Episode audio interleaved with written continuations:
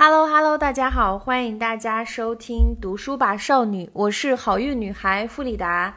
今天呢，我依旧在美丽的神州半岛，早晨刚刚结束在海边的一次瑜伽冥想，非常的治愈。然后这几天呢，我把我的动态发在了我们的这个听友群里，然后有很多小伙伴给我发来私信说。天呐，你好自律！你是怎么做到每天都去运动的？因为这几天在当地参加了一个运动的小 club，然后呢，每天都有各种各样的运动，但真的非常累。嗯，我就很想说，其实这不是因为我自律，我发现最大的原因还是因为我渴望跟人类去接触。因为我现在搬来这个海岛，基本上我在这个岛上不认识任何人的状态。所以，我首先是需要去认识一些朋友。再一个，我发现当代年轻人其实有非常大的一个需求，叫做社交需求。因为我们所有的一切衣食住行都在线上，那导致我们很多人会出现一种情况，叫做线上的时候特别嗨，然后到人群中非常的社恐。比如说，我上周认识一个女孩，也是线上聊得非常好，到线下的时候。我发现他非常的害羞，很社恐，就觉得这可能是部分年轻人的一个现状。再一个，很想说，我不是因为自律啊，我每天去那里特别开心，因为我就觉得有这样一个很好的氛围，一个很好的组织，我在那里的场域，我的体验感非常的好，所以我会愿意一遍一遍的去，即使这些运动真的很难，而且。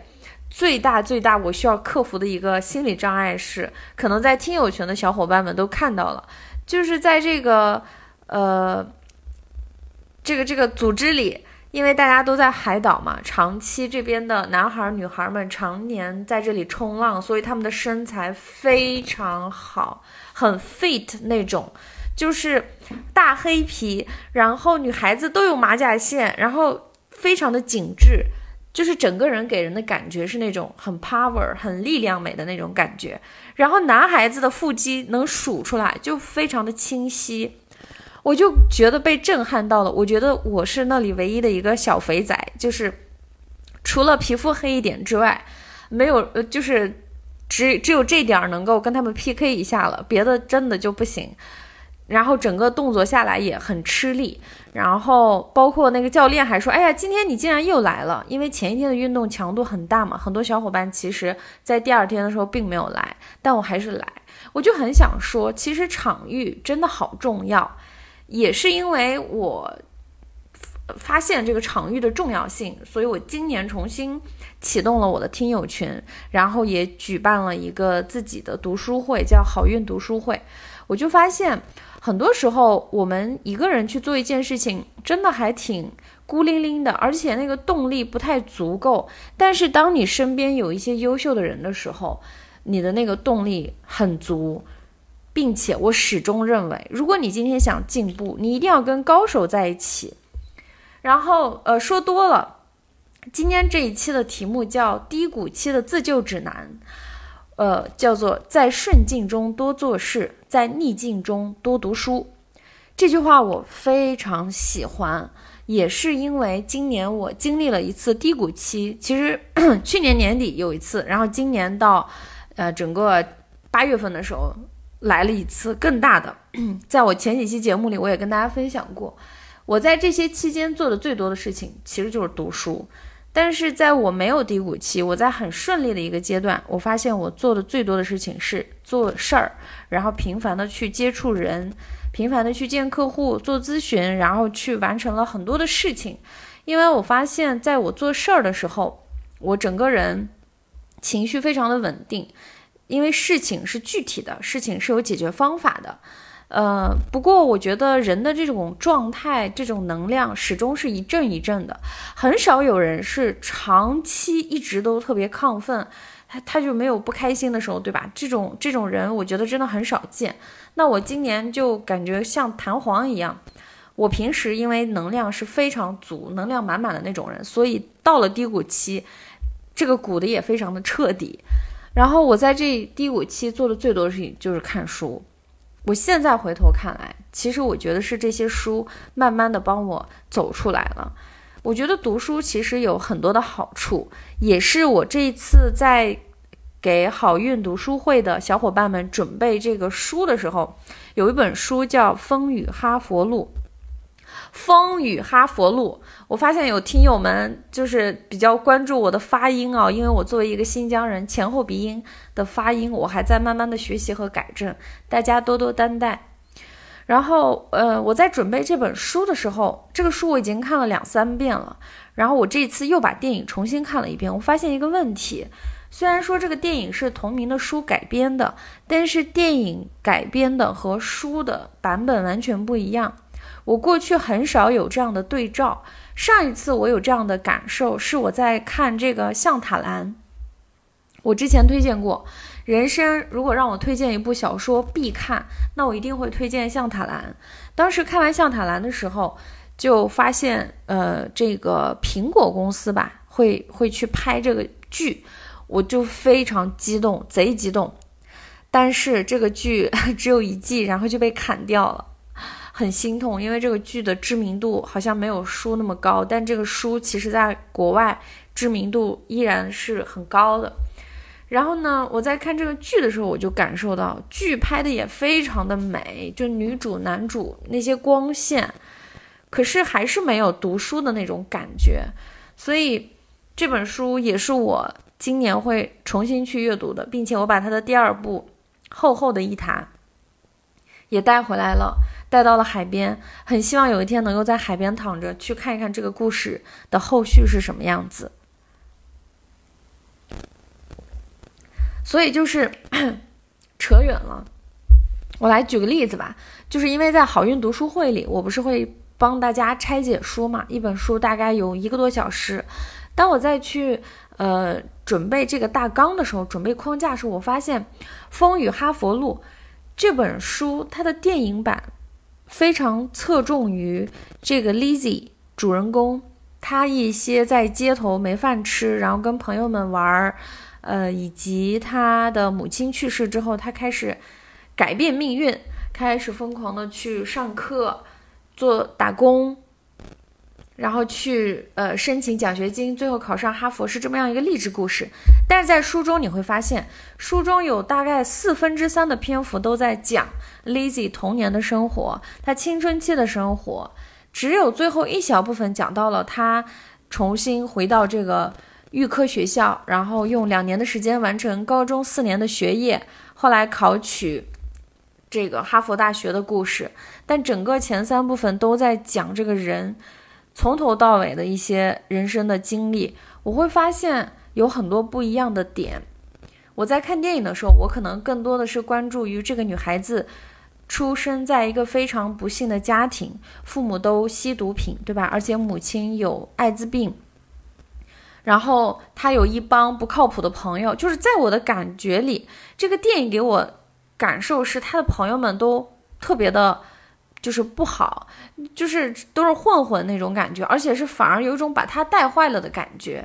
包括到后面，这个 Lizzie 在电影里跟 Samantha 也会有点争执这样子，但是在书当中你会发现，他其实是非常感谢自己的这波朋友的，并且这波朋友在他成长过程当中给他帮帮了很多很多忙。在他流落街头的时候，他有很多朋友，有男生有女生。然后呢，他们的父母当然也都不愿意去收留 Lizzie，就导致 Lizzie 有一段时间睡觉的时候，就是先在这个人家里睡，然后再去另外一个人家里睡。而且他睡觉前都得看一看这些这这人的父母在不在家。然后他有一个朋友的父母是要上夜班的，所以他就白天去他们家里睡，然后等到晚上父母回来了，他又溜走。有的父母是上早班的，他就等到早晨六点钟，等他的父母出门了，他再进去补觉；要么他就是等到凌晨三四点，等他父母都睡着了，他再进去睡。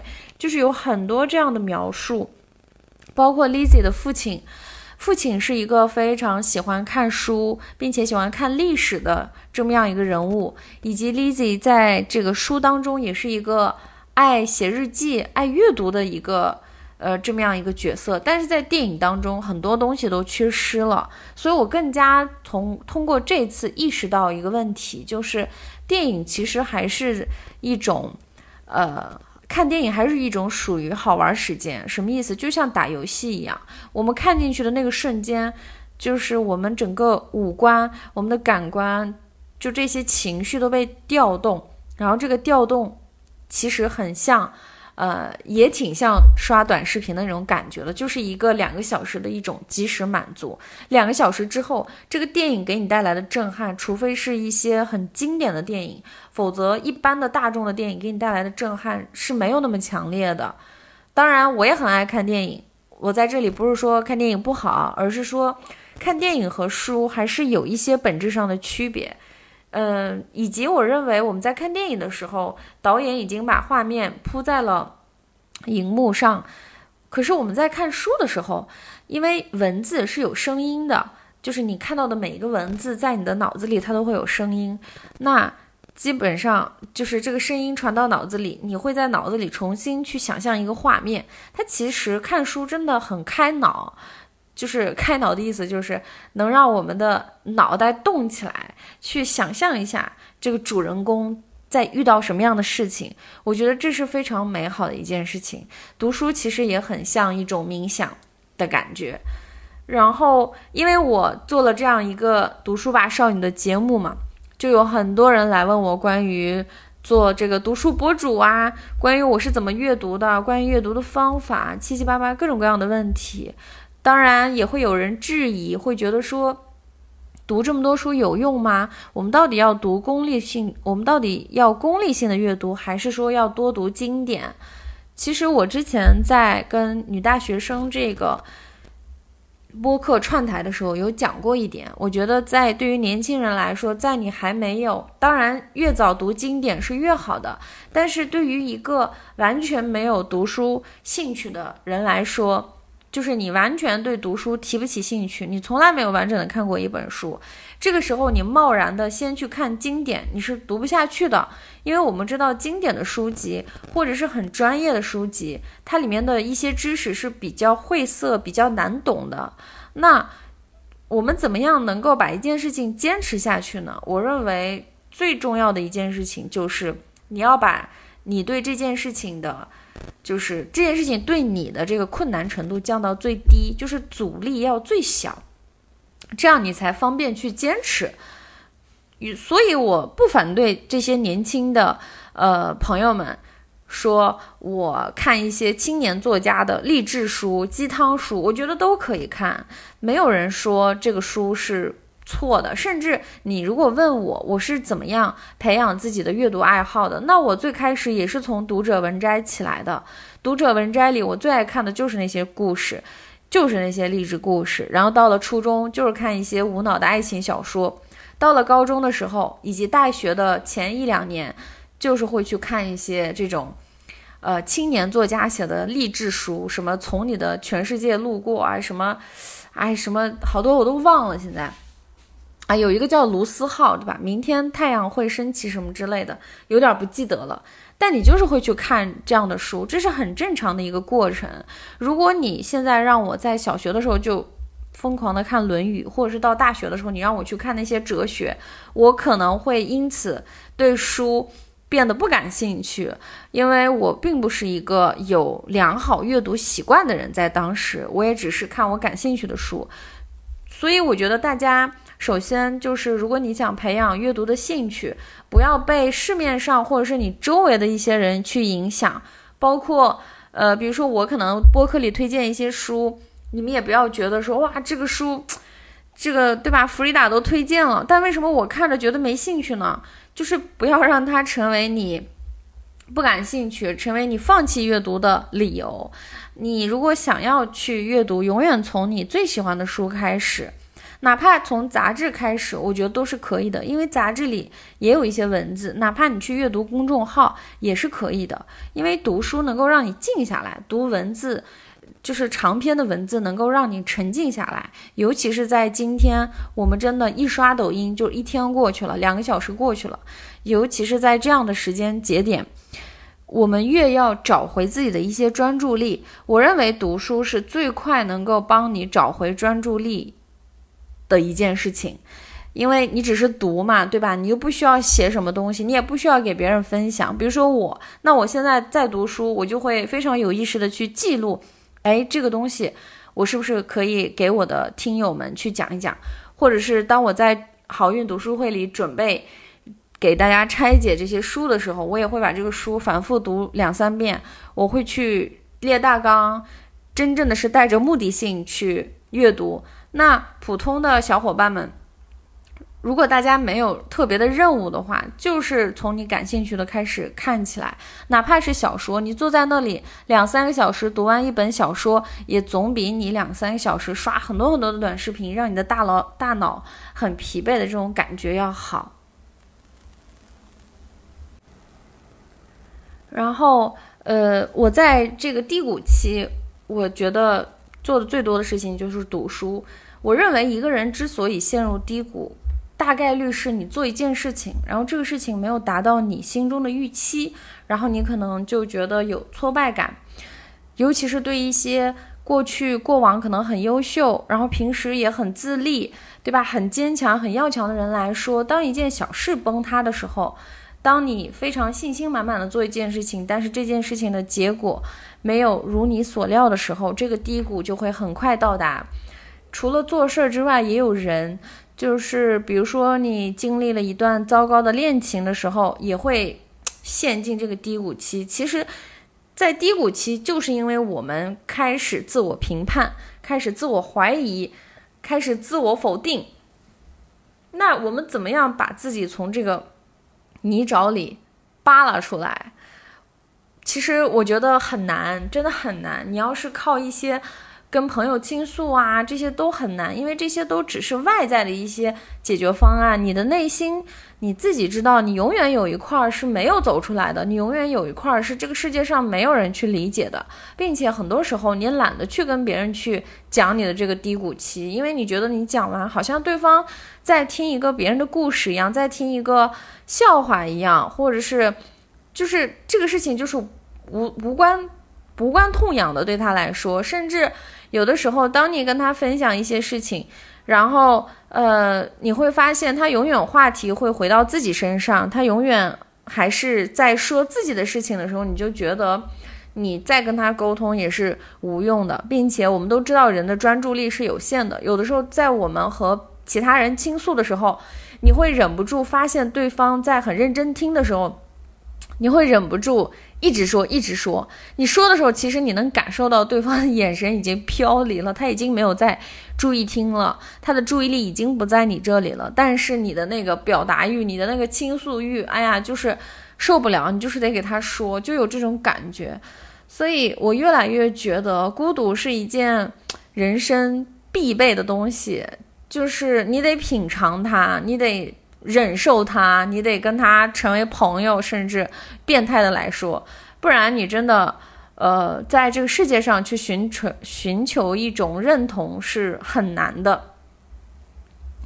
呃，以及一个人之所以常常陷入困境，其实是因为认知不足。我知道大家都听过一句鸡汤，就是关于赚钱的，特别爱说这句话：人永远赚不到自己认知范围以外的钱。我是很认同这句话的。那我们回到认知，就会去想，那认知这个东西到底是什么？认知其实就是知识，我认为是一种更高级的知识。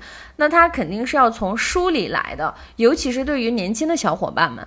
当然，我今年三十一岁了，我会认为我在阅读的同时，我更注重跟呃有经验的前辈去跟具体的人去聊一聊他们的经历，去。采纳更多的建议，但是坦白来说，如果你今天是大学生，或者是你刚毕业、刚工作，你身边是没有那么多，呃，就是很牛的大佬让你去问问东问西，或者是你很难有一个机会能够去全程看到一个人的成长路径，就这个人很难会把自己的掏心窝子的人生经历一下讲给你听，对吧？你毕竟那么小呢，所以。我认为认知对于年轻人来说，一定还是多从这个书里去获得。包括我有的时候会思考，因为很多人会问我这个为什么突然来到万宁，突然搬过来，就这么放弃在北京七年的一切。呃，问我遗憾吗？后悔吗？甚至这几天会问我，嗯，有没有感到孤独啊？呃，感到孤独，我觉得是肯定会感到孤独的。但是我的内心是非常开心的，非常喜悦的。我每天早晨起来都好开心，我晚上入睡前我也觉得很感恩。就是我在这里生活，常常有一种感动的心情。就像前几天我在运动的时候，呃，当这个老师说。你们现在躺在瑜伽垫上，看一看天空，然后看一看前面的大海，看一看你旁边的椰子树，用你的脚，用你的手去感受一下草，就是你脚下的草地的时候，哇，我都觉得天呐，就是人生就在这一刻就够了那种感觉。还有一次有这样的感受，就是前几天我在这个海边走，我那一天。在这个海边的一个酒吧喝了一点白葡萄酒，然后我就写了一些东西。走回来的时候，哇塞，我好感动啊！就是那天的月亮很很亮，然后这个月亮是那种镰刀的形状。就是我走在沙滩上，然后我看到有很多人在放烟花，有好多人在吃烧烤，然后小孩儿在海边玩的不亦乐乎。我就在海边走着，然后被海风吹着，尤其是那个月亮特别的亮，我就那一刻很感动，我就流泪了。我就觉得人生何求，就是有这一刻就已经圆满了，我还要什么别的东西，对吧？所以我就觉得，为什么我扯到这儿了？Anyway，就是这里的一切都让我觉得很放松。后来我在想，为什么我在北京到在北京待的最后一段时间感到。厌恶，我认为就是我觉得我不再觉得有很多人懂我了。我过去可能觉得有好多人其实很懂你，他很理解你，哪怕他不是完完全全的认同你，或者是能够 get 到你的一些情绪，但是他在某一个层面是跟你是一样的。我，并且我会有的时候会强化这种认知，比如说我跟一个人聊一个东西很有共鸣，我就会。很很激动，或者是我的那个感情会很浓烈，我会觉得哇，我们俩简直是一类人，对吧？我相信大家应该常常会有这种感觉，就是你在认识一个人的时候，当你们有很多相似之处的时候，你常常会觉得天呐，我们简直是呃天造地设的一对，对吧？但是我到今年，我频繁意识到。一种孤独感，就这种孤独，我都没有办法说清楚。它不是一种空间上，它也不是一种社交上，它甚至不是一种情感，或者是这种两性关系的一种孤独，而是我看着对面的。举个例子，比如说像两性关系里，我看着对面的男生，我知道我很喜欢他，然后但我却觉得我对他来说是一本。就是非常难懂的书，我觉得他甚至连标题都看不懂，就这种感觉，你们知道吗？所以我就会觉得那一刻就觉得这不是对的人。尽管我很喜欢他，我也感受到他很喜欢我，但是我坐在他对面，我觉得自己像一本百年经典的书，然后他连书的标题都看不明白那种感觉，然后我看着他。我就觉得它很像个 QQ 空间里面的那些文字，就是一秒能戳破他的很多想法，但是我甚至都不想去点开那种感觉，所以就很奇妙。我在今年频繁有这样的感触，但我有这样的感触，一定是为是因为遇到一些事儿，然后会发现人跟人的底层原来有这么多的不一致。尽管我们在读同样一本书，看同样一部电影，坐在呃。一起，同样的聊天，喝着同一杯酒，但是我竟然，你竟然如此的不懂我，然后我也懒得去向你去解释，我就这样的感觉频繁的发生，就让我觉得非常受不了。那呃，包括我还有一些朋友，他们的人生其实已经进入了不同的状态，然后这种是因为。我们真的没有办法懂得。比如说，我有一个好朋友，就是我在北京最好的朋友，他是一个作家，他写了一本书叫《单身母亲日记》。其实那天我读完他这本书的时候，我也感到有很大的冲击力，这也是我离开北京的原因之一。就是，当然，这不是说不是说不好，是一种我自己深刻的意识到，我跟他原来早已不是同类人了。就是他成为了一位母亲。我记得那天我们两个在这个呃一个酒店度假酒店，我们两个去闭关了两天。然后第二天早晨的时候，他发给我他单身母亲日记，刚刚写完，新鲜出炉。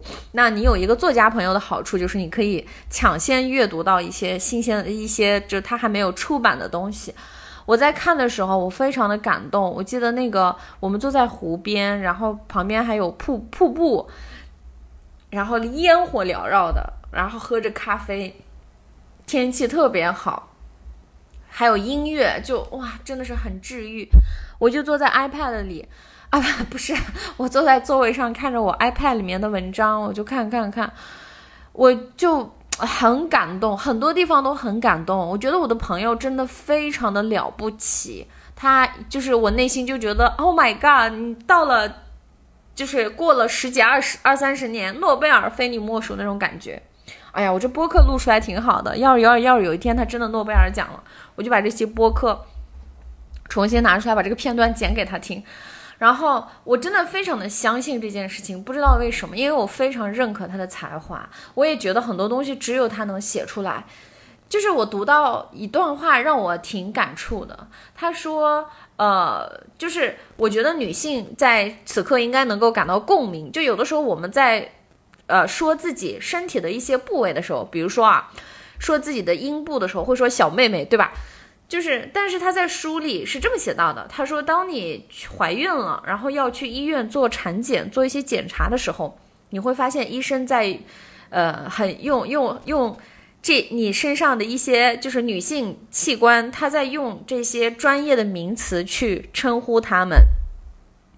然后，呃，包括这个医生，因为这个妇产科的医生，他肯定见怪不怪了嘛，天天都是去检查各种各样的女性的这个这个什么子宫啊，这那就各做各种各样检查，他已经见怪不怪了。当你还非常的羞涩的躺在那里的时候，这个医生他见怪不怪了，他是以抱着一个很漠然，然后很专业的态度，只是按部就班的完成那一套检查。当时我的朋友写了一句话，他说。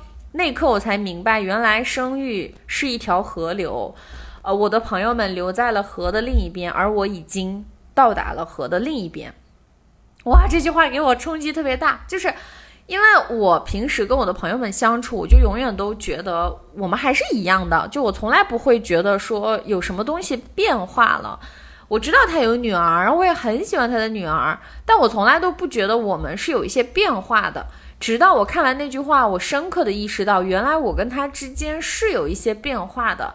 原来我的一些大部分的生活他能够懂得，但是他大部分的，他目前大部分的生活是我不能够去理解的，我没有办法共情。我如果说我理解你，我共情你，我懂你，那其实是我的一种虚伪和傲慢，因为我没有。自己亲自趟过那条河流，我是无法理解一个母亲，更无法理解一个单身母亲，所以这些东西都给了我一些冲击。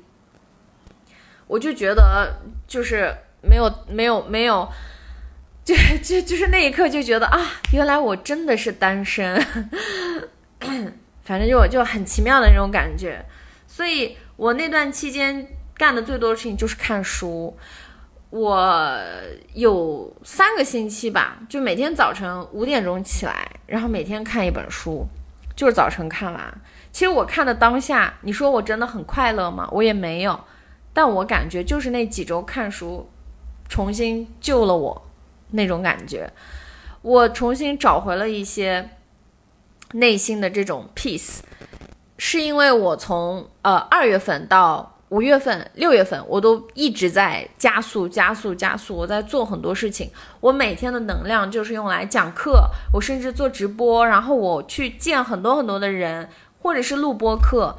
就是有段时间疯狂到我去录《朝阳公园人》的时候，我跟微微一天录了三期还是四期播客。但是对我来说，我都很亢奋。我回到家，我我记得那天我回家，我还跟一个朋友打了一个多小时的电话。就是晚上也睡不着觉，就是你整个状态属于生活可能很顺，然后你一直在做一些具体的事情，拿到一些具体的结果，这个这个东西让你很爽。但突然有一天，链子断了啊，它从第一条开始断断断断断断到，反正就是你这条链子全部都断了，然后链子上面的很多珍珠都洒了，然后你都来不及去把它们就是聚集起来，就是全都丢的不见了，就只剩下一根绳子了那种感觉，我就觉得塌了。我再想重新回来。你说播客治愈我吗？我那段时间甚至谁的播客都我都我都不想听，然后看书是唯一治愈我的事情。我那时候电影也看不下去，就是看不下去到什么地步？我买了好几次电影院的票，我看一会儿我就坐不住就出去，然后这种时候连刷短视频你都刷不了，你就是内心燥得很，但你不知道要干什么。我就喝了大量的酒在那段期间，因为就是想麻痹一下自己。当然在这里。我非常认真的跟大家说，喝酒伤身。可是，在那个时候，我就是靠这样的方式去麻痹自己，要么我就去跳舞，要么我就去蹦迪，就是我会觉得说，我得找一个方式让我自己累，然后去去睡觉。就你在这样的时候，你是很难有一种动力说啊，我要寻求更健康的方式，我是不是可以通过运动也让我自己变得很累？哦，不好意思，我觉得听友当中。经历过低谷的人应该能够共情我的这段话，就是当你真的在一个觉得自己很糟糕的时候，你那个想要改变自己的那个念头很难到达，很难到来。在这之前，你想干的就是浪费时间，就是要把这个时间用其他的东西填满。所以我那段时间甚至变得非常的需求旺盛，就是旺盛到我天天去找我的朋友聊天。动不动就在他家楼下晃，然后他如果不在，他如果去跟男朋友约会了，我就好难过啊，就找不到朋友，然后我就去找各种各样的人，问他们你们在哪儿？你今天在哪儿？就是就是这种感觉，其实就是你空虚，嗯，内心空虚，然后你的大脑也是空虚的，所以读书，我觉得是能够帮助你抵抗长期的这个孤独的。以及我当时在低谷期读了很多书，包括我为什么要做这个好运读书会，也是因为我重新去读了草间弥生，我读了这些女性榜样的这些书之后，我就感受到说，哇塞，就是互相比惨，痛苦减半。就为什么我们要看书？我觉得这是很大的一个意义。这个意义虽然不是好的那个方面啊，就是说，当你真的在很难过的时候，你会发现。呃，书里的人竟然过着比你还要悲惨的生活。虽然说他们跟你不是同一个时代，但是那个苦，把你放在那个时代，你也不一定能扛过来那种感觉。我就一直在看这些书，包括呃，也是我这次这个女性榜样书单里面的这些书，我基本都看了一遍。像这个草间弥生的《无限的网》，呃，《风雨哈佛路》，人生有我。然后包括，尤其我看这个《风雨哈佛路》的时候，我特别开心，是因为这个作者他还活着，以及他年龄跟我们相差不大，就跟我相差不是很大，所以我就觉得好开心。然后我就去找他的一些现场的演讲来去看，就就真的很感动。然后包括看这个敦煌研究院这个樊锦诗樊先生的这个故事也是。非常的感动，然后感动之余，呃，有了一股内心有了一股力量。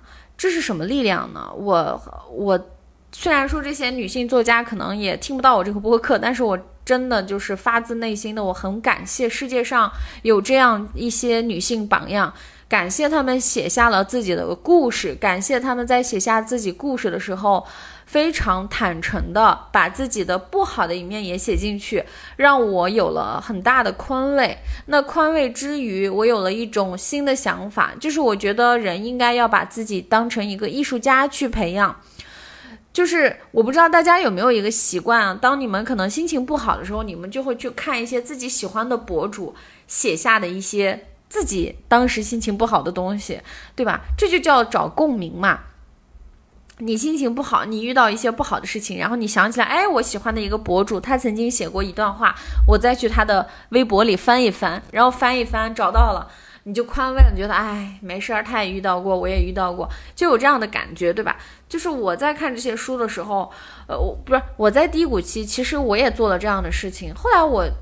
突然有点厌烦。我就觉得这些人的经历跟我有什么关系呢？我甚至觉得他们那些微博里写下的东西不痛不痒的，其实跟我现在此时此刻发生的低谷，我觉得都算不了什么。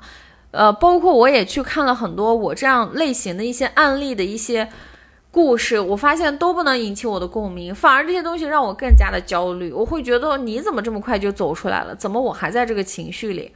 但是我在看这些书的时候，尤其是看这些女性榜样的一生的时候，嗯，很感动。以及包括我明天就要上线这个拥抱，可能也是我再重新看这些书，就觉得天呐！就是他们在人生过程中其实很少有参照物。我说的参照物就是，比如说像我刚刚说的，我要心情不好的时候，我去看一下这个博主的什么博文啊，然后去宽慰一下我自己。但我发现这些人，他们都是有一种叫什么人生。他们好像是自己把自己的人生打拼出来的那种感觉，他们的人生中可能也有一些榜样，但是书因为他们写的都是他们自己，所以你会觉得他们是一种这个世界的创新者，是那种颠覆者，他们的很多思想、很多文字是前人没有的那种感觉，就是他们这条路是他们自己开创的。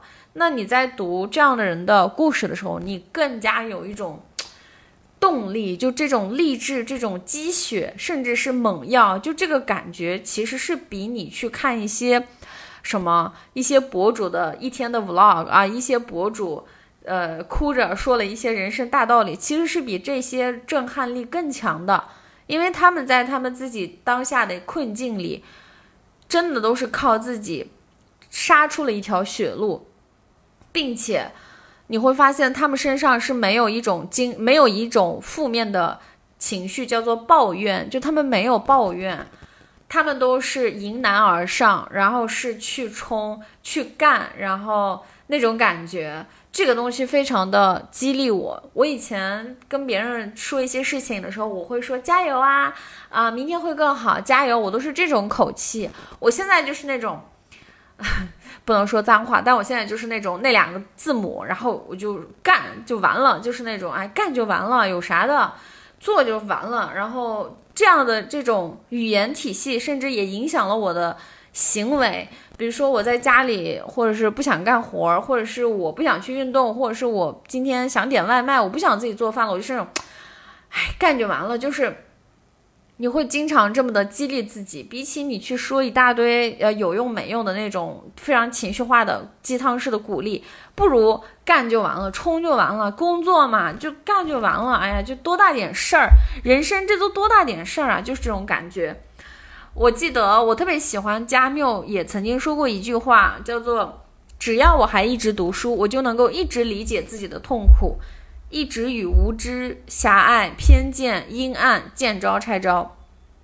为啥我要提一下这句话？是因为，呃，我们在我继续说到低谷的时候啊，嗯，其实有的时候你陷入低谷，还有一种情绪 叫做自大，就是你过去犯了错，是因为你自大，你不肯，呃，你不肯下来。呃，我在做咨询的时候，频繁遇到这样的问题，就是大家，包括我做这个 IP 训练营，很多人做做一段时间就干不动了，你就发现没声儿了。然后很多人就是做着做着又换换方向、换赛道、换平台、换形式，就是有各种各样的变化，就觉得有一种感受，这个是我过去在友邦在做这个保险行业的时候深刻意识到的。越是优秀的人，他越有一种呃情绪，叫做我很厉害，呃，我做了就能成。因为我也是这么过来的，我非常能够理解大家。我过去也是这样子，我的挫败感经常会把我整个人否定掉。就是我做一件事情，我对失败的接受能力是非常差的。呃，后来我发现。当你做了销售，尤其是当你做了保险销售，哇塞，那天天都是失败啊！你从第一天起，你觉得自己信心满满，你一定能够做很好，你能够呃哐哐下单，但你发现两个月了，你一单没开，就是这种挫败感很难去形容。然后我过去也没有做过销售，我并不是大学一毕业就在做这个工作，大学一毕业做了做的都是 CEO 助理，做的都是品牌营销啊，天天就是跟记者喝喝茶，然后去帮 CEO 处理一些事儿。呃，或都都是这样的，就是我很少去把自己放得很低，去给别人卖东西、推销东西。那你推销东西，你失败了，你就啊，这个挫败感真的很难再起来。那我在这个行业当中，我就看到了很多很多人都有这样的问题，就是这个行业的流失率很高。为什么这个行业留不住人？最大的原因就是很多人从自己的山上下不来。什么意思呢？我曾经。呃，听过一个培训，也是这个保险行业的一个培训。培训里面有一个老师，他是讲人力发展的。因为你在保险行业，你要做组建自己的团队嘛。我当时其实团队已经有六七个人了，然后就晋成功晋升了。给主管做培训的时候，啊，培训了两天，这两天脑子里就回荡着那一句话，那句话叫做，嗯，当你想要去攀登另一座高峰。的时候，最快的方式是什么？然后我当时满脑子想，就是在一座山和另一座山中间搭一个梯子，因为我认为那是捷径啊，那是最快到达另一座山的方式。然后这个老师说不，你想要到达你旁边的这座高峰，最重要的事情以及唯一的事情是，你要先从你的山上下来。这个话我真的回味了小半年吧。大家真的可以回味一下，叫做从你的山上下来，因为你身上其实是有很多过去这个行业的一些无知、一些傲慢。嗯，我觉得这这句话其实不仅仅是用在我当初的这个保险行业，我觉得用在我生活当中每一处都可以，甚至我会用这个这句话去看看别人对待一些事情的方式。如果让我感受到非常的傲慢，我会。呃，比较我就我就会远离，所以，呃，读书更能够帮我们去了解自己的这种无知。其实行行出状元，这个世界上有非常多的行业，但是你一天不跟一个行业的人打交道，你好像就觉得这件事情是很简单的。比如说我之前在微博上写过，我在去新疆乌鲁木齐的时候，我在街上看到炸石榴汁的那个小哥哥。我那天就觉得他好厉害，就真的是好厉害。我觉得我算是，呃，我作为一个从北京过来旅游，然后，呃，读了那么几本书，我这样的人在他面前算什么呢？就是我跟他根本就没有可比性，在他在做的这个事情当中，他就是最厉害、最牛的。你们知道，用手动炸石榴汁，你得坐在那里，风吹日晒，然后那个太阳真的是晒一整天。你的眼睛就直接面朝太阳，你们想象一下，像我这种爱戴隐形眼镜的，可能我感觉隐形眼镜都要化掉了。然后他也没有戴墨镜哦，我现在想想，我应该当初给他送一副墨镜，就是他非常辛苦的在炸石榴汁，然后你每弄一下那个手动的机器，就是肌肉，我感觉他的整个。肌肉线条都出来了，都不用去健身房。然后当他炸完石榴汁，然后要把那个呃一些碎渣处理掉，把那个汁倒到瓶子里的时候，他的手都是在发抖，就让我觉得，今天如果让你去做这件事情，你真的做不好。包括呃，我现在回到万宁生活，我尽量不去点外卖，我开始去做饭的时候，我到今天我才觉得哦。我才感觉真正学会了炒西红柿炒鸡蛋，就我就觉得我过去根本就没有用心的再去做一顿饭，我都是感觉为了吃饱就行了，或者是会使用各种各样的技能，各种百度去搜这样那样。但我现在非常沉浸式的做饭，然后每一次会认真的看。然后这个油多了，油少了，然后这个熟的程度怎么样？我发现我过去连做饭这件事情，我也是不专心的，我都会放一个播客，放一些音乐，或者是手机动不动回一下信息，就让我感觉外界都非常的燥。我唯一现在做饭会放的，可能就是呃樊登老师拆书的这个这个音频。所以我觉得读书能够。给你带来最大最大的帮助，就是让你知道自己是一个多么无知的人。我觉得人要保有一种谦逊。当然，我觉得我说我我说的是谦逊啊，不是说你今天读了书你就觉得自己是个笨蛋，然后变得特别自卑。其实不会，你反而会由内而外的生长出一种自信。这种自信是很多东西击不垮你的。所以我觉得这个是非常好的。哦，亚里士多德啊，不是苏格拉底 也说过一句话，就是承认自己的无知才是开启智慧的大门。然后，读书还有一个好处就是它能够帮助你更好的识人。就是我都记不清楚我在多少个社交场合，我清晰的知道自己与什么样的人不是一个世界的人。我曾经朋友对我有过一个评价，他说：“我发现你每次你刚去到一个场合认识人的时候，你会比较的高冷，然后你会一直在观察他。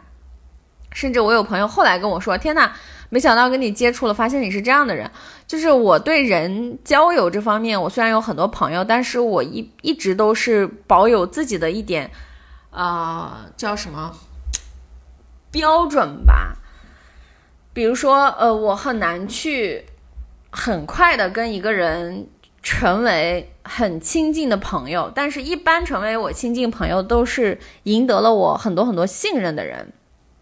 然后，这样亲近的朋友，我基本就是无话不说了就到。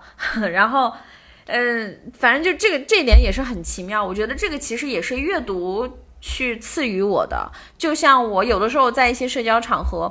碰到一些人，我就会觉得这些人就像我前面那个比喻一样，我觉得这些人可能是连我的书名都读不懂的人，我就会很难去跟他再有想要进一步沟通的欲望。包括有的人，其实你读没读过书，从你的语言就能有非常好的体现。当你们在一起聊天，你对一件事情的见解。这个人说话是不是有逻辑？这个人说话前后是不是一致？啊，这个人说话是不是有深度？还是说他非常的细碎的在描述他自己的感受？就是你能从这个人开口说话的那一刻，你就能明白很多东西。像我之前跟我的朋友在聊三十岁有一个好处的那个感觉，就是我们在二十多岁的时候去一些场合，常常打扮的花枝招展的。或者说是二十多岁的时候，我们很认各种各样的名牌，觉得好像这个是识人的第一道关卡。但是到了三十岁，你反而变成了一个爱穿运动装、不怎么化妆、可能涂个防晒、穿着运动鞋就出门的女孩。可是呢，你去到一堆呃，你去到一个社交场合里，开口就是京剧，就这种感觉。当你不开口的时候，你能够很安静的去听别人的，这也是你的一种修为。可是当你要开口去聊一件事情的时候，会发现你开口就是京剧。我认为读很多书，就阅读量很大的人，很很很高知的人，其实是能够 get 到这种感觉的。在一些场合里，你说一些话，可能真的是非常愚蠢的，然后你就内心就觉得，怎么会有人说这么愚蠢的话？或者是你可能今天非常的朴素，然后你去到的这个场合，大家可能是各种什么北大、清华、什么哈佛、耶鲁，Trust me，我遇到过这种场景。然后在一开始，可能大家对你并不感冒，因为你就是一个非常普通的大学的。可是，在聊到一些事情的时候，当你说出一些观点来的时候，大家马上看你的态度就不一样了，因为他们内心知道。哦，你要么是阅历很丰富，要么是经历很多，要么是阅读量很多，就这种感觉。所以，呃，读书能够帮你去识人，嗯，以及我作为一个写作者，呃，写的东西啊，我自认为有的时候还是有水平的，有那么一些些水平在线的。呃，读书会，你读的多了，你自己的那个表达欲就会起来，你就会很想。就是往外去说，可能你表达欲说的并不是书里的内容，可是读书会培养你的一种呃敏感，这种敏感是呃算是一种细腻吧，就是让你可以对生活多一份观察的那种感觉。你读完书，你会发现自己会成为一种生活的观察家，你就会很想把你看到的生活当中的一些东西去描述出来。比如说我最近不是在微博更新我的海岛生活嘛，嗯，就就很好玩儿。我每天想写的竟然不是那些乱七八糟的东西。我甚至来这里之后，我产生了想要写小说的欲望，就是因为我频繁的看书，然后我看完书之后有很安静的环境，能够让我每天散步去想我今天看的书的一些东西，没有特别多的人际关系和一些社交的东西干扰我的时候，我会我这个创作的。动力是很纯粹的，然后这个时候灵感反而是最多的时候。然后写作的时候，你会发现自己会用更高的标准去要求自己。比如说，我真的开始要写一个东西的时候，我就会发现，OK，我要去更谨慎的对待我写下的每一个词，我用的每一个句子，然后我传递的每一个价值观，是因为你看的足够多，你才会有这些的。呃，叫什么敏感？以及我们我在写东西的时候，我经常会翻开我的书。就是当我今天要写作，或者是我今天要去，呃，给这个，比如说今天这期播客定一个主题，对吧？或者说现在很多人做小红书、做播客，然后写微博，然后做视频号、做抖音，大家都很想成为各种顶流。嗯，那然后你会发现。苦于没有东西可以去说，就你没有主题。其实每个人身上都是故事，但是大家不知道我要怎么样把我的一些观点去说出来。甚至我是一个对很多东西都能够，呃，叫什么，能够输出一二的人，可是我却不知道我该说些什么。怎么选题，对吧？我相信很多人会有这样的困境。那这种时候，书就是最好的。我在看书的时候，我喜欢买。其实这个这个东西真的很便宜，我非常推荐大家去拼多多或者是淘宝，你真的可以下个单，就叫做那个彩色的便签。我一般很少画书，因为我觉得画书，呃，反正我，但我喜欢贴便签，就这个也是给你的阅读增加一点点趣味性。就是我会贴便签，然后我会把好词好句摘录下来，我要么就是用手抄到本子上，要么就是用电脑打出来。如果你的阅读量非常高，你不想打的话，还有一种更好的方式，你把它念出来，对吧？你念出来之后，它能够转化成文字，这个也非常的方便。而且另一方面，它你用嘴巴再念出来，它其实也培养了你的表达能力，甚至。你再用嘴巴再说出来的时候，你的脑子里又记了一遍，你说不定对你这段摘录的东西记忆会更加深刻。这个是我的一点感受。那我有了这些贴标签儿，就花花绿绿的之后，还有我的这个本子、笔记本上，包括我的电子。产品里有这么多好词好句的时候，当我有一天想要做一个视频，我想要找灵感的时候，我翻开这些，我就发现，天呐，全部都是灵感，我可以随机的去截取一些去去聊这个东西，一直是我写作路上对我帮助很大的一件事情。今天跟大家分享。然后读书还有一种就是读书会。让你有一种全局观，比如说，呃，这个我们读书会有很多小伙伴说自己很喜欢读这种侦探小说、悬疑小说，就是是一样的，跟普通的小说也是一样的。包括你看任何一本书，看人物传记也是，就是你不读到最后一页，你不知道凶手是谁。就像我们看电影一样，你不看到最后，你不知道这个故事的走向是什么样，它到底是完美的结局还是悲伤的结局，对吧？你不知道这个主人公为什么这么干，所以这个读书是能够让我们有全局观的。那读一本书和看一篇文章，它当然也有很大的不同。读一本书能够让你更加的系统。呃，我看书的时候，我会很。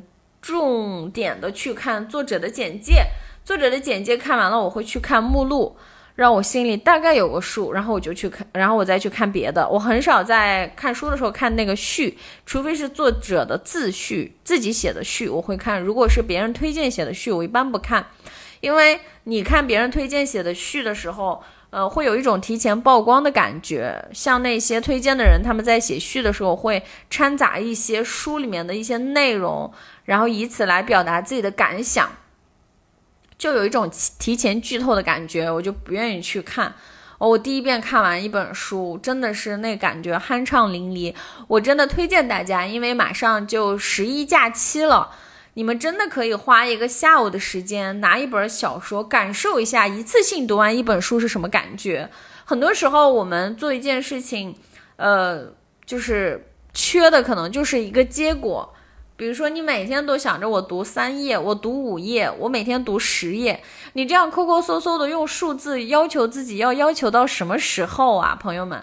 你不如遇到一个很好的书，遇到或者遇到一个你去看一看你最感兴趣的作家也好，这个艺术家也好，还是电影导演也好，还是电影明星也好，或者是一些女性企业家、男性企业家也好。包括最近马斯克出书了，对吧？你对谁感兴趣，你就拿来一本他的传记去看。就你先从你感兴趣的人去看，你花一个下午的时间，或者是一天的时间，你把手机放一边，对吧？你就感受一下，你竟然能做到能把一本书一口气看完的这种感觉。中间肯定有一些时候是你不想去看，你就是没办法沉浸的时候。坚持，坚持，就是你感受一下这种感觉，你会爱上这种感觉的。你会发现，原来读书不需要那么多条条框框，我不需要给自己规定我是早晨起来读书，还是下午起来读书，还是晚上读书。我一天到底是读十页还是读二十页？我到底读书要选什么样的书？到底要不要写读后感？你都不需要有这些烦恼。甚至这个书，我到底要速读还是精读还是慢读？你都不需要。真的，相信我。先把一本书花一个集中的时间看完，感受一下这种感觉。再一个，我认为阅读量很重要，就是我们不能说是我光看书，但是我的量不够。如果你一个月看一本书，那除非你这个月反反复复的在看这本书，你把这本书看了好几遍，那我觉得也 OK。可是如果你一个月看一本书，然后一年可能十二本，这个十二本对你。整个的这种思维成思维上也好，还是说你做事儿的这个方式方法也好，还是对你整个人的一种进化也好，我觉得都是不足够的。我觉得我们要承认一种事实，叫做很多东西是量变才能够引起质变的。你怎么能指望你自己一个月就看了一本书，然后你就能够马上下笔如有神，你马上就能侃侃而谈？这个是很难做到的。我觉得我们要现实一点，世界是残酷的，世界同时也是美好的。可是我不是要给大家说贩卖焦虑，但是你真的想要养成一个习惯的话，我觉得数字是很好的一种证明，就是你的阅读量量得够，对吧？很多人说我一年就读三本书，但是我把这三本书。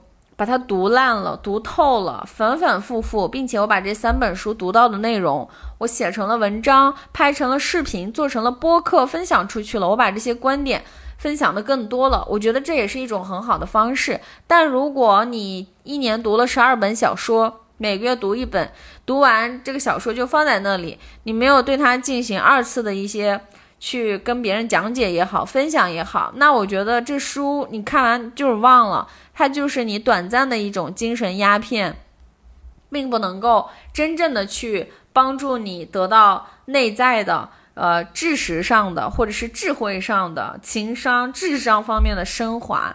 我觉得这个是我的一个真实的想法。那接下来我说一下读书会，嗯。其实我过去办过很多这种读书打卡，就大家一起共读一本书。后来我发现这个方式，嗯，不太可行，就是因为首先大家的时间是没有办法固定的。如果你说一本书，我们大家一起去，呃，花一个月的时间读完，我觉得对我来说，我觉得一个月读一本书，这简直是 对我来说啊，当然我觉得是太低的要求了。然后。我认为有一些书是不值得你这一个月当个专家一样去在那里拆解啊，这段作者是什么意思？那段作者是什么意思？除非是那种很经典、很经典，能够流芳百世那样的书。但我认为大部分做这个读书会的人，他也没有那么多的能力和知识能够去。起到这样一个领读的作用，所以自己一个人读书当然也很爽。为什么需要读书会？包括我这个读书会，我为什么要设定一百本？其实我还想弄更多来着。嗯，是因为还是我刚刚说的，我觉得首先要有一个量的积累，就哪怕你进读书会，你没有读完这一百本书，但是你听完了我的这一百期的音频。我的音频每一期至少都是一个小时起步啊，有的可能到了两个小时，分上下集。那音频结束之后，还有我在群里会发一些延展的阅读，包括这个作家也好，这个人写的一些东西，他一些视频的采访，他的一些呃观点的集锦啊、纪录片儿啊，他的演讲啊。那大家如果实在哦，你说我实在是没时间看书，没问题。你听音频，你实在没时间听音频，那你去看我音频的逐字稿。逐字稿至少一期，我不夸张啊，基本都是两万字。那两万字你看完，你是不是也有一种啊，我大概懂了的感觉？如果你逐字稿也没时间看，那更没问题，你去看看群里的延展阅读，你至少了解了。比如说我这个女性榜样这个专题里面，至少了解了这些女性她的一生的故事大概是个什么样子，它也能够成为你新的一个知识的补充，或者你下一次去别的场合，当别人提起这个人的时候，你大概知道这个人的成长路径是什么样子，以及我作为一个，啊还比较细腻的人来说。我的每一期拆解，我能我我会发现很多很细节的地方，因为本身我也是一个写作者，我也是在以这个写作者的角度去会去看这个作者这么写的原因是什么，作者这个小时候的这个经历对他长大是是有影响的，那这个影响具体是什么？所以。我觉得这个对大家来说百害百 百益而无一害那种感觉，大家也不用紧张，说哎呀，我哪有时间去 读完一百本书啊？这个读书会不是说让你进来真的读完一百本书，你要是能听完这一百本书，因为我拆的是比较细的，然后把这个延展的东西。相关的看完，在群里跟大家讨论。你对这一百本书的作者或者这些书稍微有那么点印象，我觉得一年之后都是一个非常了不起的事情。你说你身边有谁能够真的做到这这这个，就是一百本书能够听完，或者是看完，或者是而且一期有两万多字的逐字稿，那一百本，你们想象一下，也是两百万字，这也是一个很大的体量，对不对？然后我的这个逐字稿都是直接发给大家的，我没有自己去留存。那我这个逐字稿当中有一些观点，有一些金句，我相信也能够成为很多在做播客啊，在做这个自媒体，什么小红书视频号，你们常常苦于说没有这个选题，对吧？我自己因为也有很多用户，像我做这个 IP 的咨询，都可以拿去用啊。我觉得这都是。大家之间的一个资源互换，所以这是一方面。第二方面，我认为一个读书会给你的情绪价值是不一样的。包括我在最开头说了，我为什么每天能够坚持去运动。今天早晨的冥想八点就开始了，我七点半就要出发，意味着我七点要起床，对吧？我为了这件事情，我早上五点就起来了。为什么我有这么强的动力？是因为我一想到我要去见一波积极、健康、向上的人，我要跟他们度过一个很愉快的早晨，我觉得很开心。哪怕我知道，就是我要克服我早起的这个呃困难，对吧？然后我还要走很远到达那里，我走大概两公里，来回就是四公里。我这种人在北京两公里白天我是不可能走路的，特别懒的一个人。但现在我就是愿意去。像前几天的这个运动强度都很大，然后我作为一个已经两个月没有规律运动的人，我都跟不下来。我两天下来，我全身湿透，全是汗水，本身就很热，然后那运动强度又很大，我又胖，然后最近胖了不少，就出很多汗，但我就觉得很快乐，很值得，并且我还在满心期待着明天、后天、大后天的运动，我还想见到这波人。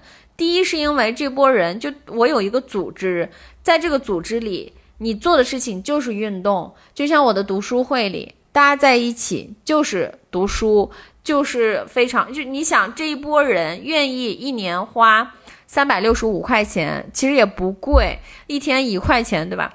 你愿意来到这里，首先你是对读书感兴趣的人，其次你也是一个爱读书的人。那大家之间，首先人人是对的，人对了，那这个场子肯定是对的。我们要找到适合自己的场域，我觉得这个很重要。然后在这个场域里，大家之间的情给你的情绪价值也是不一样的。我就举个最简单的例子，有多少次你们，呃，你们会跟自己身边最好的朋友 推荐我最近看了什么书，你一定要看一看吗？我感觉很少哎，尤其是成年之后，你很少会把自己看的书、看的电影跟对方分享，因为很多东西是你自己的精神之外，对方是不太能够理解的。然后我认为第二个，我觉得就是一个社交价值。比如说，呃，我们这个读书会有好多人私下加微信，对吧？因为在群里，可能这个人说了很多自己，就分享了自己的一些经历，大家觉得很很棒，然后跟我很像，或者是在同一个城市，或者是做同一个行业，然后互相加了微信。因为首先进这个读书会的人，先筛了一批真的是爱读书的。那进来之后，大家一起成为了朋友。然后我甚至在北京有几个人，这次十一来北京还约着见面，这不就是一个很大很棒的事情吗？这可能比这这这可能给你带来的比三百五十六块三百六十五块钱价值更大。再一个就是这个读书会里有好多人是做播客的，那你。我都帮你筛了一波爱看书的人，那这波人是不是天然能成为你的播客嘉宾呢？你是不是天然的就拥有了几十个播客嘉宾？然后每个人都有自己的故事，你可以随便找他们录。就是，所以我觉得大家有时候。去进一些社群，我们要会把这个社群利用起来。你也要在群里多发言、多说话、多聊天。你要多让别人看到你。当你被更多的人看到之后，你也才会跟更多的人产生链接。我们多多打开自己的心。那这个读书会它也不像别的这个社群这么的复杂，对吧？大家都是很简单的。然后你有什么想分享的？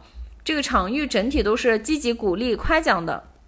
所以我觉得这个社交价值我们也要用好它。既然你付了费进来，那你就要全方位的展示自己。你要让这个群里的人都爱上你，这不是一件很好的事儿吗？你一年下来，你就多了很多互联网的朋友，并且这波人都是在各行各业很优秀的人。你比就是这样认识人，难道成本不是最低的吗？你经过一年长期大家一起在群里，对吧？我在社群里还会。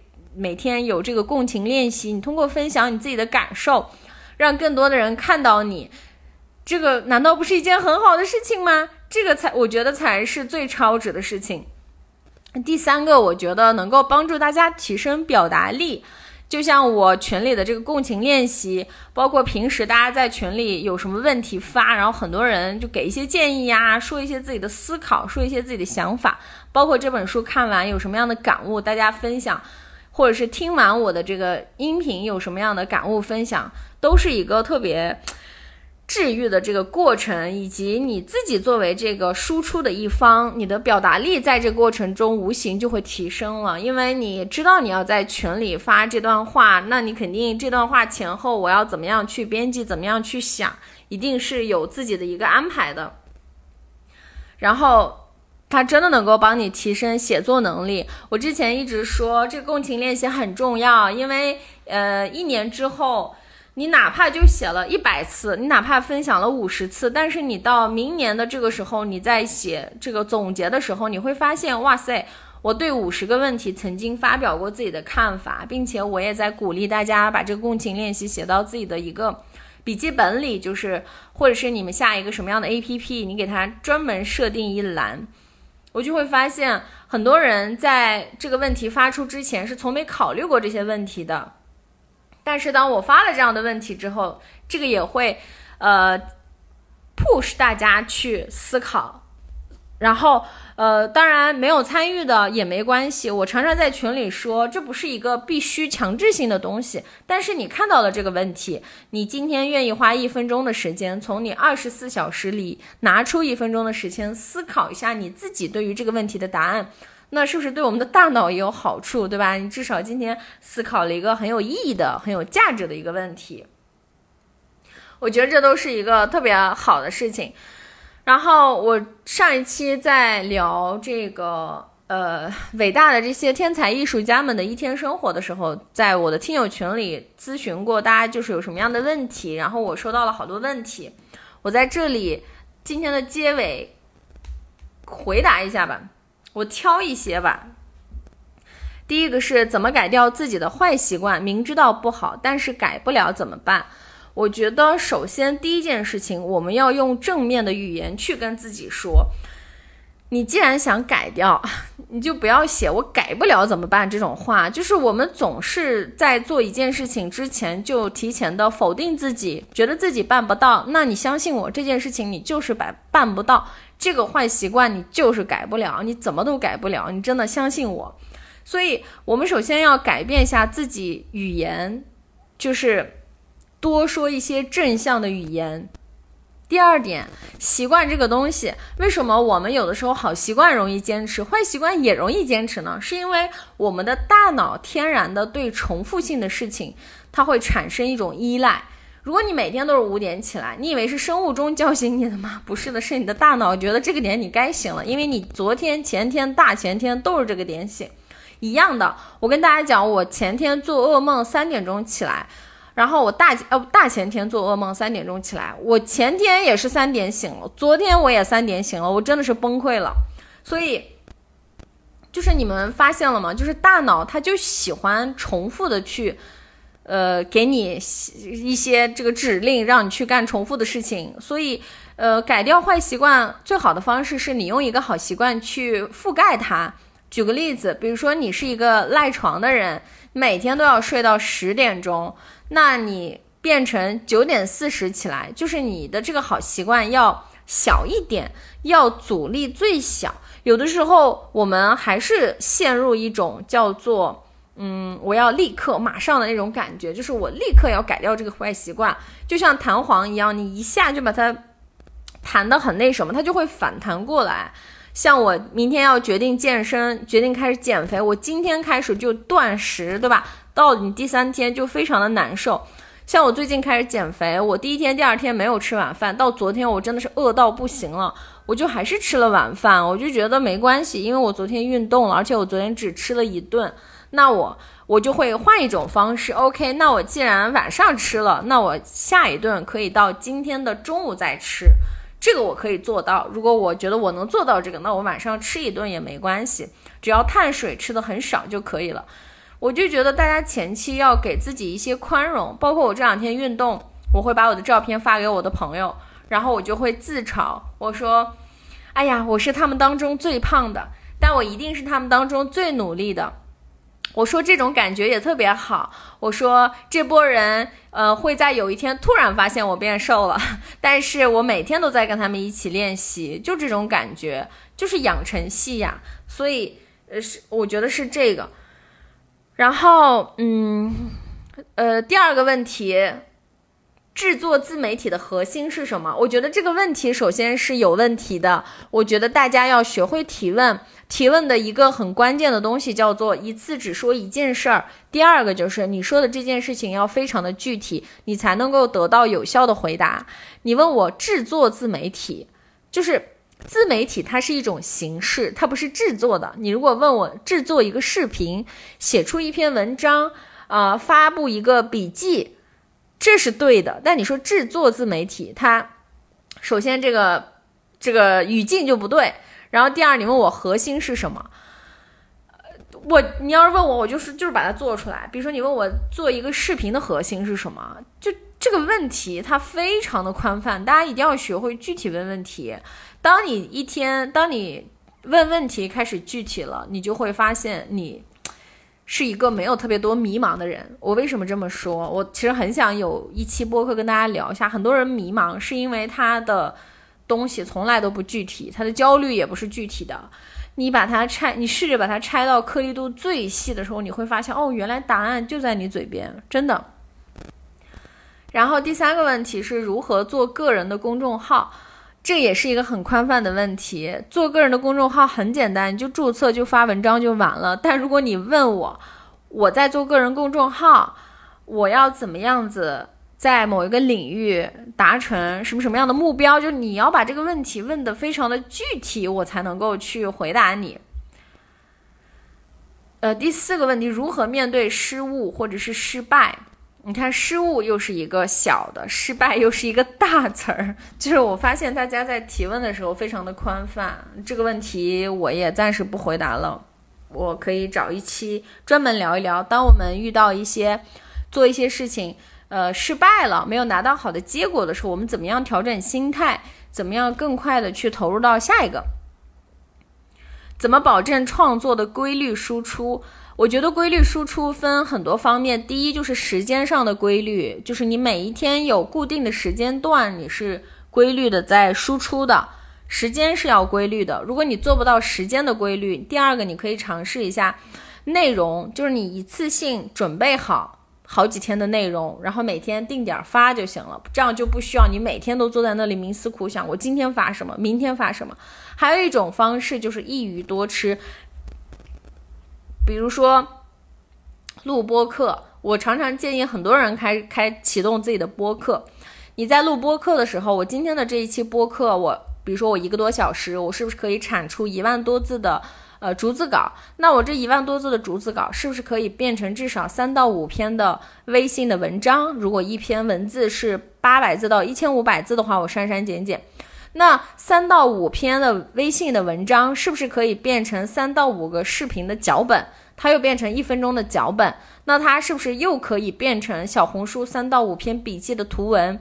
重点就在于我们怎么样这一期播客怎么样让它的这个逐字稿是有效的，这个是我们应该要考虑的。如果有了这个，你也能做到规律输出，因为你一次就有了这一周的量，对吧？如何去挖掘新的输出内容？我觉得这个就是我刚刚说的呀，大家看书，然后看到好的东西要记下来，让它变成你的一种呃库，就是素材库、灵感库一样的东西。我就有一个灵感库，里面就有我各种各样。呃，摘录的东西，好词好句。我当然，我心情不好的时候，我看一看，我也会得到治愈。当我需要创作的时候，我去看一看，总会有一个地方戳到我。只要你这个好词好句的这个库足够的大，所以在这次好运读书会里，我也会把每本书我摘录的好词好句也会变成一个 PDF 文档送给大家。如何保证高质量的输入和输出？高质量就是你要。看书，如果你今天没有一个阅读，然后你对这个世界没有你自己的理解，你很难会有高质量的输入和输出。然后有小伙伴问我创作的核心动力是什么，我觉得就是分享。然后是因为我分享出去之后，我收到了很多正反馈。然后这些正反馈让我想要更加分享给更多人，这是因为我的场域找对了。你们想象一下，如果我今天在豆瓣里去推荐书，我可能会被豆瓣那些看书很厉害的人喷死，因为我并不是一个看书多么厉害的人。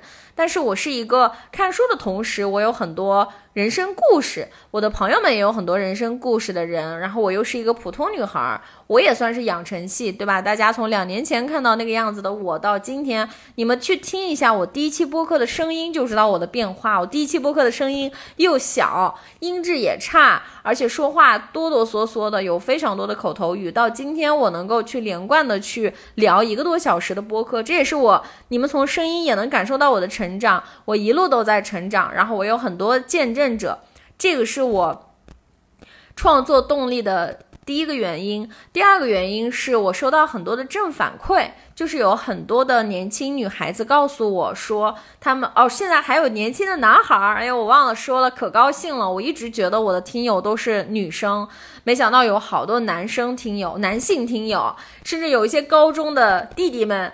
呃，感谢你们喜欢我的这个节目，就是。当越是这样子出乎你意料的人关注你的时候，你越会觉得说哇，我要更加去做好的内容。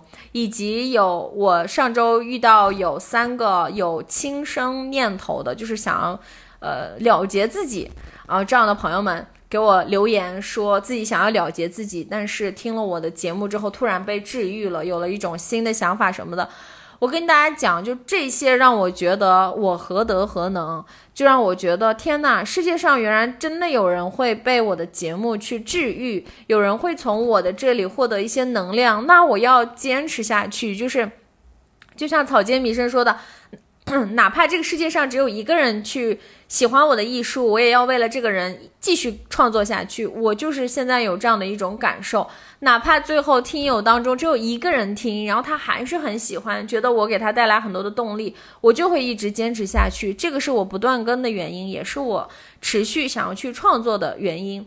第三个，我创作的核心动力是，我想，与其说我想给世界留点什么，不如说我想给我自己留点什么。就是我也知道，我前前几期就是一开始做播客也好，写东西也好，我的文字或者是我的声音，或者是我对一些问题的观点，我也有很多的傲慢，有很多的无知在里面。然后呢，但是我大方的这个分享出来，对吧？其实这个过程也是让我逐渐的意识到，我自己不是一个完美的人，我不是一个上来就是那种学霸。那种人设非常丰富，然后很优秀、很精英的人，我是会犯错的人，我是会呃愚昧的人，我是对一些观点是有理解有误的人，我是无知的人，我甚至是自卑的人，我还是一个有时候有点傲慢的人。那我这些缺点，当我用声音记录下来的时候，我觉得对我来说是一种解脱。就是我不再藏着这些东西，并且这就是真实的我自己。可能我到了四十岁，我在听今天的播客，我可能会想：我的天呐，我当初在说什么？但是没关系啊，这就是成长。所以，与其说给世界留点东西，其实我是想在这样一个平台给我自己留下一些东西。然后，我第四个，我觉得这个核心的创作动力是啊。就是当你自己都已经，你都觉得你自己这么不好了，这么愚蠢、无知、傲慢，然后还有人喜欢你的时候，你会觉得啊，其实我真的是一个普通人。然后我觉得某种层面跟大家是一样的，就可能我的听友里面也有很多这样经常说自己，哎呀，我好笨，我好蠢这样的人，就是呃，也算是一个桥梁，让我链接更多的听友。其实我会被他们反向的治愈，比如说我现在微信加了很多的听友，我每天去看他们的日常的生活的状态，我都会觉得很有意思。在我二十多岁的时候，在我没有勇气呃在公众场合骂人的时候，我看这些年轻的小妹妹们发一些直接就骂人的朋友圈，我反而觉得很爽，我会觉得哇，这个人过上了我当初没能过上的生活，或者是我看到一些嗯。女孩子就是跟自己的朋友玩啊，嗯，然后说自己第一次纪念第一次通宵，嗯，就是好多很可爱的状态的时候，我会觉得哇塞，就是好棒啊，让我能够从他们身上获得一种年轻、一种活力，嗯，这应该是我创作的四个核心的动力。啊，我再回答最后一个问题。然后我今天晚上就要去参加跳舞了，就是就是又又在这个沙滩上跳舞，想尝试一下记录生活，写本小说，主角就是自己的那种。因为本人超级无敌爱做梦，专门记录梦境的本子，虽然大多数醒了就忘，但是陆陆续续攒了一些。最近收拾东西的时候，翻到了以前写的东西，很零散，但是让自己很惊喜的那种。哇塞，这位朋友，我跟你一模一样，一毛一样。我的每一个梦，每一天的梦我都记得，每一天的梦我都记得。我不知道有没有跟我一样的人，但不是不是说我没睡好，我也不相信那个科学说什么我深度睡眠不好。我有时候我觉得我睡挺好，但我就是记得我的梦，写下来很好。我有的时候也会写下来。我记得那天我还写了，我说我做了一个梦，梦见我的老公是一个特别帅，然后我有一个我有一个儿子。然后我的老公叫杰克尔，我不知道为什么我还记得名字，我就写下来了。我就心想说，万一这个茫茫世界我有一天要遇到叫这个名字的人，虽然我不知道这个人是一个来自什么国家或者什么民族的人，名字这么奇怪啊，但我就会觉得，哎，我到时候就可以给他给他看啊，说不定能发生点故事。我觉得这都很有趣啊，一定要记录，记录之后要分享出来。你老是写在你的本子里。就我觉得，嗯，这个意义感就只能给自己。但是你如果想获得更大的意义感、更多的快乐、更多的反馈，我会鼓励你去发表出来。比如说，你就就就最简单的，你发朋友圈，或者开一个公众号，或者是在微博上，对吧？你做一个。标签就话题叫做那些年我做的奇奇怪怪的梦，你每天写一个梦也挺好玩的呀。你相信我，就是再小的、再小众的话题，你总会找到跟你一样喜欢的人。就这个世界上人很多。光中国，我们有多少亿人啊，朋友们，十几亿人，你总会找到跟你这个癖好一样的人，所以我觉得这就是互联网最大的魅力。大家要敢于去发出自己的声音，发出自己的思想，敢于去链接更多跟你同频的小伙伴，惊喜就藏在当中，这些当中。所以，呃，感谢大家收听今天的节目啊，然后。啊，我本来还想继续录一期，但是我要去跳舞了。